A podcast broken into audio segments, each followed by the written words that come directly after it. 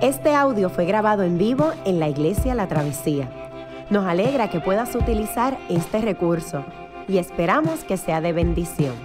Queremos que sepas que nuestra más profunda convicción, que no importando cuán útil sea esta grabación, nunca podrá sustituir la experiencia de pertenecer a una iglesia local.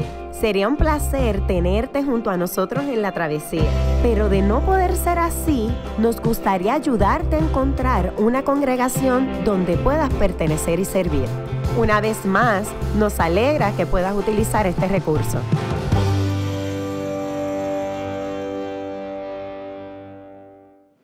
Si reconocen que Jesucristo es justo, reconozcan también que todo el que practica la justicia ha nacido de Él. Fíjense qué gran amor nos ha dado el Padre, que se nos llame hijos de Dios, y lo somos. El mundo no nos conoce precisamente porque no lo conoció a Él. Queridos hermanos, ahora somos hijos de Dios, pero todavía no se ha manifestado lo que habremos de ser. Sabemos, sin embargo, que cuando Cristo venga seremos semejantes a Él porque lo veremos tal como Él es. Todo el que tiene esta esperanza en Cristo se purifica a sí mismo, así como Él es puro. Todo el que comete pecado quebranta la ley. De hecho, el pecado es transgresión de la ley. Pero ustedes saben que Jesucristo se manifestó para quitar nuestros pecados y Él no tiene pecado. Todo el que permanece en Él no practica el pecado. Todo el que practica el pecado no lo ha visto ni lo ha conocido. Queridos hijos, que nadie los engañe. El que practica la justicia es justo, así como Él es justo. El que practica el pecado es del diablo, porque el diablo ha estado pecando desde el principio. El Hijo de Dios fue enviado precisamente para destruir las obras del diablo. Ninguno que haya nacido de Dios practica el pecado, porque la semilla de Dios permanece en él. No puede practicar el pecado porque ha nacido de Dios. Así distinguimos entre los hijos de Dios y los hijos del diablo. El que no practica la justicia no es hijo de Dios, ni tampoco lo es el que no ama a su hermano. Oremos por la palabra en esta mañana. Señor, más bien oramos por nuestros corazones. Tu palabra, Señor, nos confronta, no nos permite permanecer en el engaño, Señor. Te pedimos que tu palabra ilumine nuestros corazones esta mañana, Señor. Ayúdanos, Señor, a responder, a entender tu palabra, también, Señor, a sentir tu amor cuando tú lo afirmas hacia nosotros, Señor, y creer también y confiar en esas cosas. Pedimos que nos des la fuerza, Señor, nos des un buen terreno en nuestro corazón, una buena tierra, en donde tu palabra pueda crecer y pueda dar fruto. Pedimos estas cosas en el nombre de Cristo Jesús. Amén y amén. Pueden sentarse.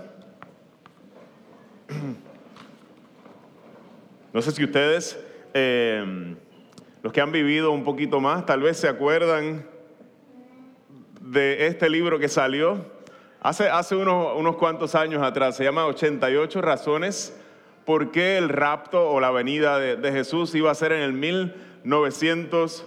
88. Este hombre, un ingeniero de la NASA, así que tenía mucha credibilidad, por lo menos en su área científica, se tomó la libertad. Se llamaba Edgar Weisnant, algo así.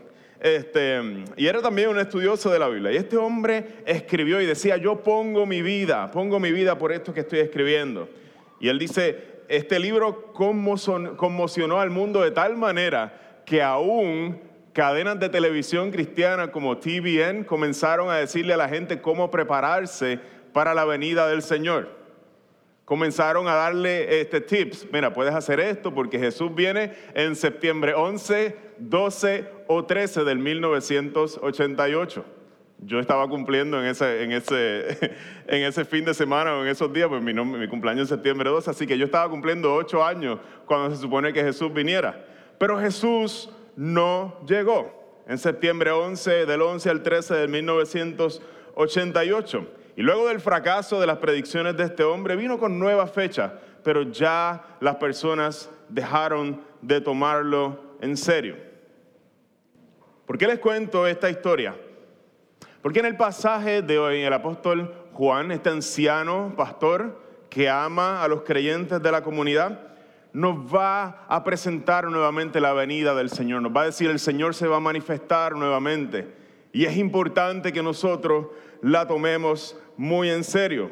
Le dice, es importante que ustedes comiencen a vivir intencionalmente conscientes de que Jesús va a regresar. Pero después de leer todos estos payasos, todos estos charlatanes, porque no solamente este hombre lo hizo, sino que otro lo predijo que venía para el 2011, desde el año 500, yo empecé a buscar todas las predicciones de, la segunda venida de Jesús, encontré por lo menos 40.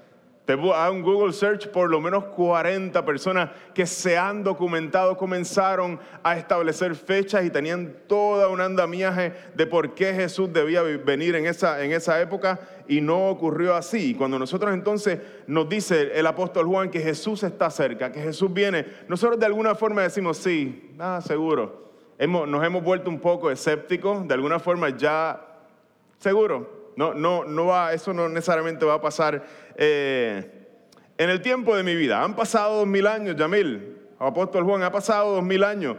Sí, tal vez no pase eh, durante el tiempo en que yo esté vivo en, en esta tierra. ¿Y sabes qué? Probablemente estés en la razón. Probablemente tengas toda la razón y Jesús no venga mientras tú y yo estemos vivos. Pero ¿sabes qué?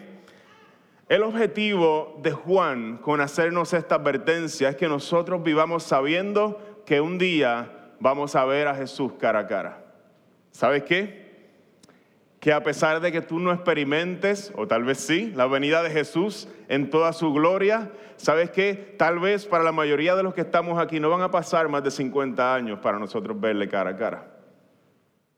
Todos vamos a experimentar ese día glorioso en que Jesús va a venir por ti y va a venir por mí y le vamos a ver cara a cara. Él va a venir nuevamente por cada uno de nosotros en el momento que nos toque partir de este mundo. Jesús viene por ti, viene por mí. Tal vez no tarde 10 años para algunos, tal vez 5, tal vez 20, 30, dependiendo de la edad que tengamos, pero va a llegar a cada uno de nosotros. ¿Cómo esto cambia nuestra manera de vivir? Saber que el creador de todas las cosas va a venir un día y va a estar frente a nosotros y nos va a pedir cuentas. ¿Cómo esto cambia nuestra manera de vivir? Los coaches de motivación que vemos en las empresas utilizan muchísimas técnicas para estimular a la gente a alcanzar sus metas, a ser una mejor persona, a hacer lo mejor que ellos puedan ser, a superar sus miedos, sus obstáculos. Y estas cosas son muy buenas, son tremendas, pero rara la vez alguien utiliza el encuentro con Jesús como un motivador para vivir de manera intencional. Y esto es lo que tenemos todos seguros algún día. Nadie utiliza la muerte como un motivador para hacer que nuestra vida tenga sentido y cuente cada cosa que hacemos. Y es lo que el apóstol Juan quiere hacer por medio de este pasaje en el libro, en su carta a los creyentes hoy. El Señor no desea que el momento de nuestro encuentro con Él nos cause ansiedad pero sí desea que nos lleve a vivir con urgencia, con intencionalidad, que nos lleve a vivir como hijos amados, como esa chiquita que está ahí, que papá la ama, que nos lleve a vivir en consonancia con Jesús. No ansiedad, eso no es lo que el apóstol Juan quiere hacer, pero quiere que los que son hijos vivan con la urgencia, vivan como hijos amados y vivan en consonancia con Jesús. ¿Qué es eso de consonancia? Ahorita vamos a ver qué, de qué se trata esa, palabra.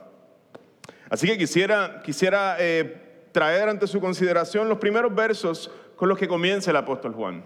Él les dice en el verso 28 del capítulo 2, y ahora, queridos hijos, permanezcamos en Él para que cuando se manifieste podamos presentarnos ante Él confiadamente, seguros de no ser avergonzados en su venida. El pasaje comienza con una exhortación.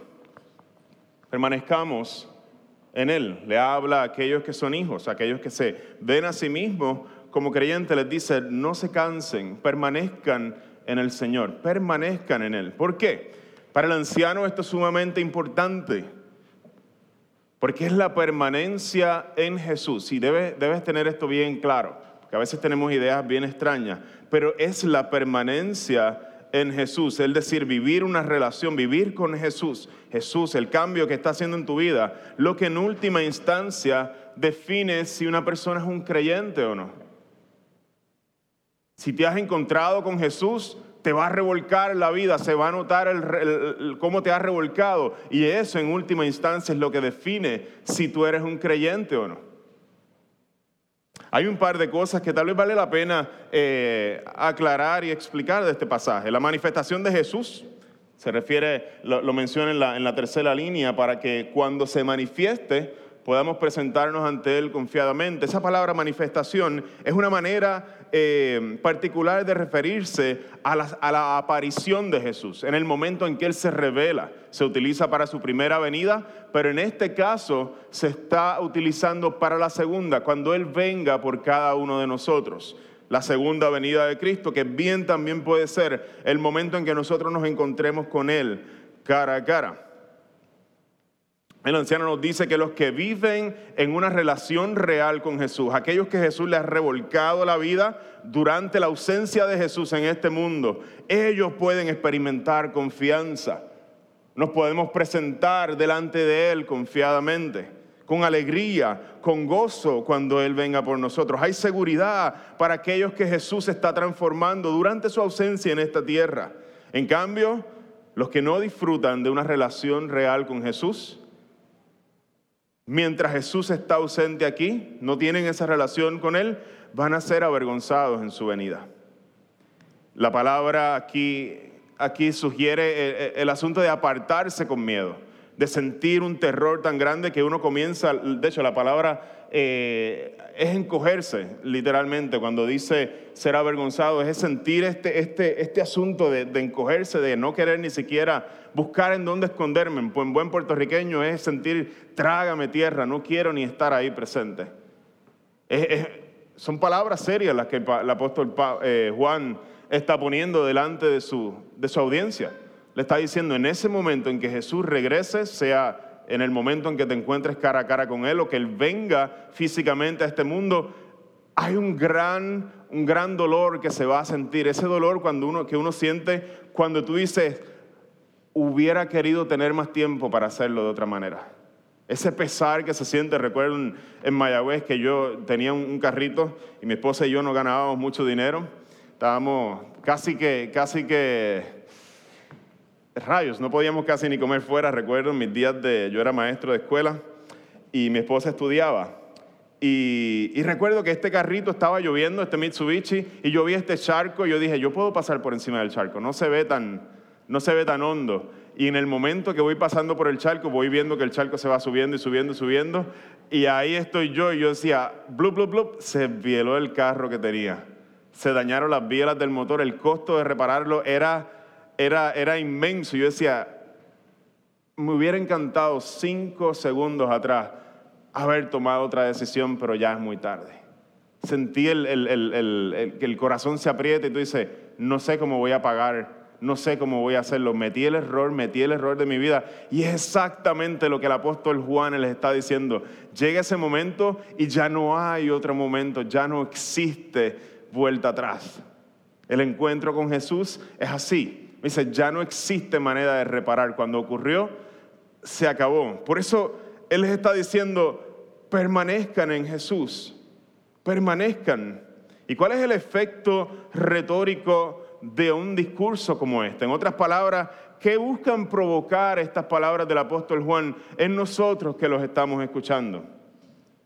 Permítanme ofrecer una ilustración. Hace tiempo escuché, hace un tiempo atrás, no, de hecho realmente no mucho, escuché una historia de una madre que me marcó muy adentro. Esta historia. Cuando el hijo estaba llegando a la escuela superior, esta madre sabía que los días de su hijo en su casa estaban contados. Ya no tendría mucho más tiempo para influenciar la vida de su hijo, para ofrecerle todo aquel consejo de padre y de madre, y sabía que le, que le quedaban solamente cuatro años. Así que esta madre tomó una jarra y tomó 208 canicas en una jarra. Esto ocurrió de verdad, ya lo confirmé. um, tomó 208 canicas, una canica por cada semana. Al principio la jarra estaba llena, pero cada vez que pasaba una semana, una canica se iba sacando de la jarra, una a una. Al principio estaba llena, y, se siente uno que tiene tiempo, tiene tiempo para, para trabajar con todas las cosas que quiere trabajar. Pero a medida que la jarra se va disminuyendo, se siente la urgencia. Tengo que ser muy intencional con los días que me quedan con mi hijo. Porque no quiero que se vaya a experimentar la vida sin yo poder haber formado su corazón como padre, sin yo poder haber hecho lo que me toca a mí hacer como un padre. Cuando nosotros sabemos que el reloj está en nuestra contra, que algo importante se avecina y que el tiempo no es eterno, nos da un sentido de urgencia. Nos da un sentido de urgencia. ¿Cuántas canicas te quedan en tu jarra? ¿Te ayuda eso a decir, no quiero desperdiciar ni una? ¿Cuántas quedan en tu jarra? Tal vez quedan muchas. Gloria a Dios. Que hay mucho tiempo, tal vez quedan pocas. Gloria a Dios también por eso porque el tiempo que nos quede es un regalo del Señor. Y el apóstol Juan nos invita, no vivas sin intencionalidad, no vivas una vida vacía. Toma cada momento en serio. La urgencia nos lleva a vivir una vida intencional. Nos lleva a tomar las cosas muy en serio, porque vamos a ver un día a Jesús cara a cara. Y Él no desea la ansiedad, no, no, desea crear ansiedad en nuestros corazones, pero sí desea que nosotros vivamos con urgencia, como gente que toma, le toma muy en serio. Allí habrá dos reacciones, nos dice el apóstol. Plena confianza, pleno gozo para los que han abrazado el Evangelio, pero no hay eso para los que le han rechazado. Tal vez alguien me diga, pero yo acepté a Jesús en mi corazón. ¿Qué de eso? ¿No vale eso? Yo levanté la mano en un llamado, yo pasé al frente, hice la oración de salvación. El apóstol Juan nos dice, si reconocen, si ustedes dicen que lo conocen, que Jesucristo es justo, reconozcan también que todo el que practica la justicia ha nacido de Él. Los que han nacido de Él se reconocen porque son diferentes, no son perfectos. Nadie está hablando de perfección. Caemos a cada rato, caemos, pero no nuestra vida antes y después de Jesús son dos cosas muy diferentes. Para cada uno se va a ver bien diferente. Así que no sirve esto para decir, ah, yo creo que aquel no es de Jesús. No, no sirve para eso, porque todos tenemos un caminar muy distinto. Pero sirve para que nosotros digamos, realmente mi vida ha cambiado, realmente yo estoy tomando a Jesús en serio, realmente estoy viviendo con intencionalidad. Eso es una prueba de que yo abracé el Evangelio y puedo tener plena confianza. ¿Cuál es la intención de estos versos? Despertarnos, recordarnos que es necesario vivir con un sentido de urgencia, de vivir vidas justas, haciendo que nuestra estadía en este lugar cuente. ¿Cuántas canicas te quedan? El pastor anciano continúa el pasaje ofreciendo, y este es mi segundo punto, una de las palabras más hermosas que nosotros vemos en la escritura, una de, las, expresiones más exuberantes acerca del amor de Dios. Y muchos de ustedes conocen estas palabras, muchos de ustedes crecieron en la iglesia cantando estas palabras. Mirad con amor nos ha dado el Padre al hacernos hijos de Dios, ¿verdad? Para ser llamados hijos de Dios. Y eso es lo que sigue en nuestro próximo texto, en el segundo punto. Fíjense, nos dice el apóstol, qué gran amor nos ha dado el Padre, que se nos llame hijos de Dios. Y luego dice, y lo somos ahora aquí, no dice lo seremos, dice, y lo somos y podemos tener confianza de que lo, lo seremos. Este anciano pastor tiene la capacidad de tomar a la gente y apretar sus corazones y ponerlos como que es necesario vivir con urgencia. Y luego en un verso, luego después decirte, eres amado. Mira el amor de Dios como se ha derramado sobre tu vida. Solamente un anciano tiene esa capacidad de hablar de, estas dos maneras y, y, traer gozo al corazón porque celebra el amor de Dios por nosotros, porque en última instancia nosotros no podemos, no hallamos seguridad en nuestras obras, sino en su amor y en su misericordia. Nos afirma, aquellos que son creyentes les afirma, ustedes son débiles, pero han abrazado la fe, el amor de Dios se ha derramado como ustedes. Pero hay algo curioso en la forma en que Juan continúa en el próximo verso. Nos dice, queridos hermanos, ahora somos hijos de Dios, pero todavía no se ha manifestado lo que habremos de ser. Sabemos, sin embargo, que cuando Cristo venga seremos semejantes a Él. Y esta realidad es un poco difícil de abrazar para muchos de nosotros. ¿A qué realidad me, me, estoy refiriendo ahora? A la realidad de que nosotros somos amados por Dios. De que Dios ha derramado su amor por nosotros.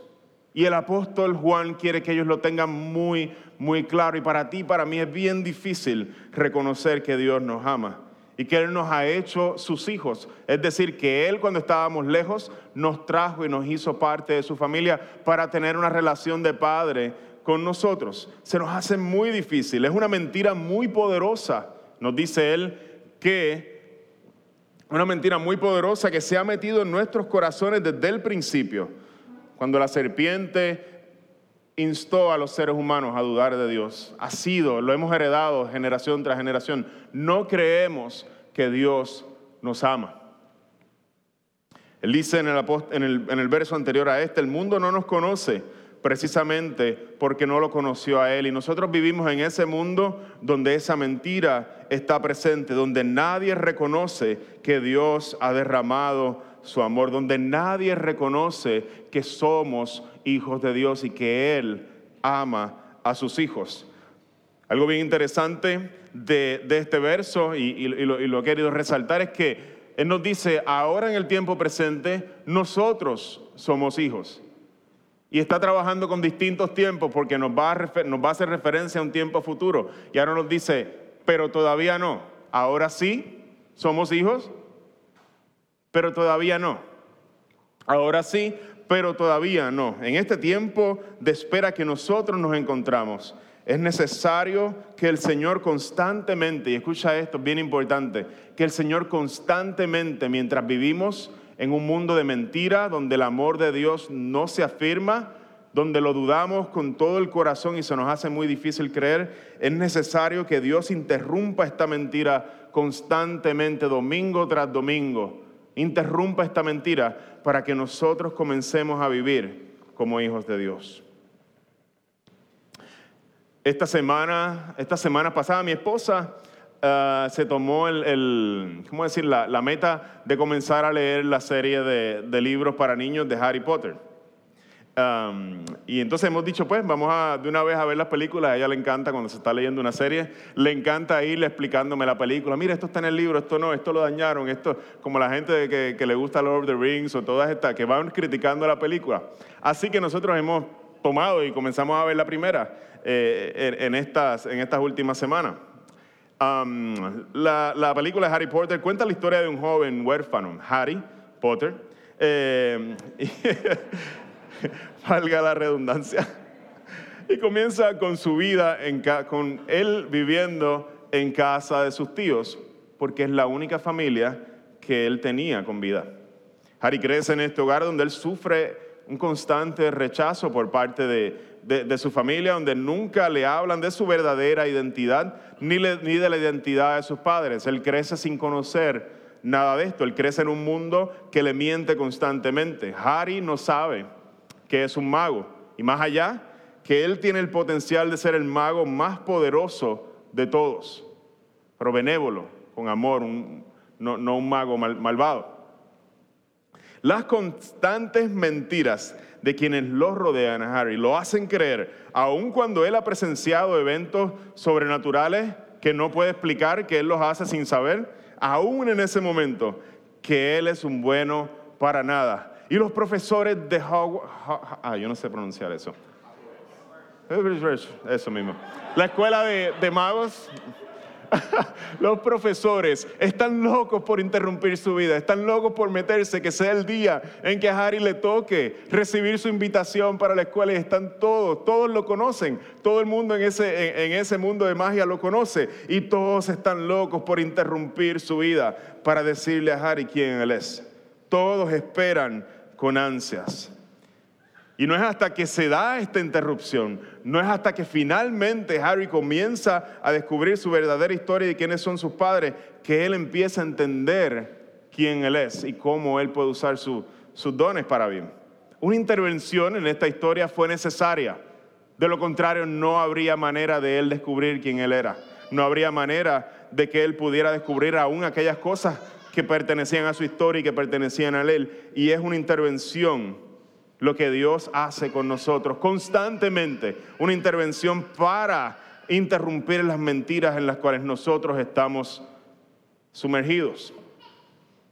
Permíteme preguntarte, ¿has dudado del amor de Dios?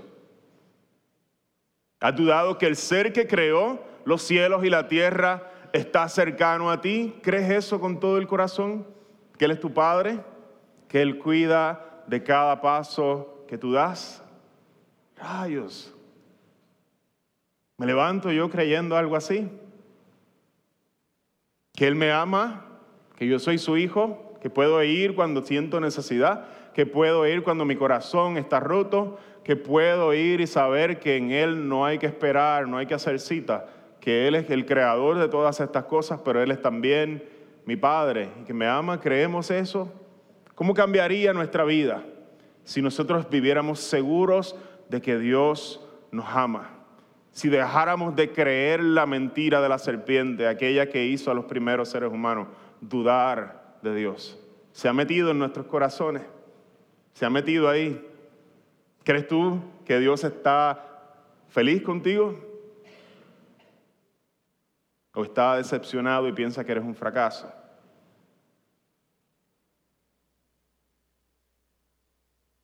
El apóstol Juan te dice esta mañana, mira con la clase de amor que te ha amado el Padre. Miren, ¿sabes por qué nos dice que miremos? Porque hay un lugar donde mirar cuando tú necesitas saber si Dios te ama no. Para dejar de creer las mentiras. El apóstol les dice, miren, miren la cruz. Hay unos brazos extendidos que dan testimonio a todo el que quiera saber si Dios te ama, tú quieres saberlo, hay unos brazos extendidos, hay una frente maltratada, hay un cuerpo que fue sepultado y resucitó al tercer día, para testimonio a todas las personas que alguien no podrá entender la maldad que existe en el mundo, no se nos es dada esa información, pero hay algo que nosotros jamás podremos dudar con ese testimonio histórico y es que Dios tiene misericordia, de que Dios ama a los perdidos y que Dios envió aún a su Hijo a buscar a ti y a mí. Él ha hecho todo para que tú tengas un testimonio y sepas que Él no piensa que tú eres un fracasado, que Él no está decepcionado contigo y que vino a buscarte. No importa todas las voces extrañas que tú escuches a diario, las voces del mundo, no importa. Él quiere que tú sepas que eres amado, aún con tus faltas. Y que puedes venir.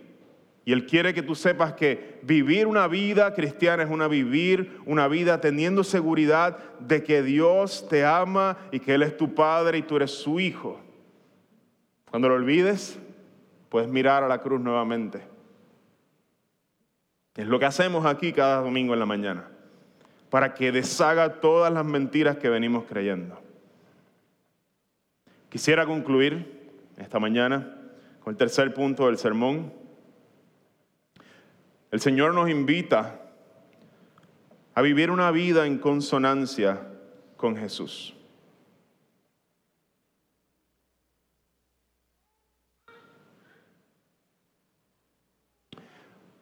El verso 5, en el capítulo 3, nos dice, pero ustedes saben que Jesucristo se manifestó para qué? Para quitar nuestros pecados y Él no tiene pecado. Jesús vino al mundo para perdonar nuestros pecados, lo dice el apóstol claramente, pero también para librarnos del poder del pecado. para quitar nuestros pecados, borrarlos, echarlos al fondo de la mar, llevarlos tan lejos como está Oriente de Occidente. Son metáforas que utiliza para que tú y yo sepamos que nuestros pecados son quitados realmente, pero también para darnos el poder de no vivir bajo el pecado, no practicar el pecado en nuestra vida para el pecado deje de ser una realidad que domina nuestra vida y que experimentemos real libertad. Y la pregunta es, nosotros como gente imperfecta que se encuentra cayendo y levantándose, cayendo y levantándose, ¿cómo logramos vivir una vida en consonancia, una vida en armonía, una vida que refleje la vida de Jesús?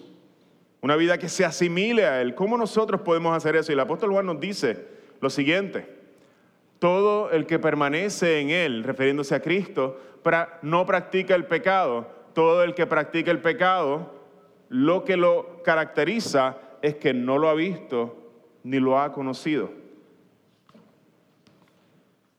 En otras palabras, todo el que mm, practica el pecado es porque no janguea con Jesús.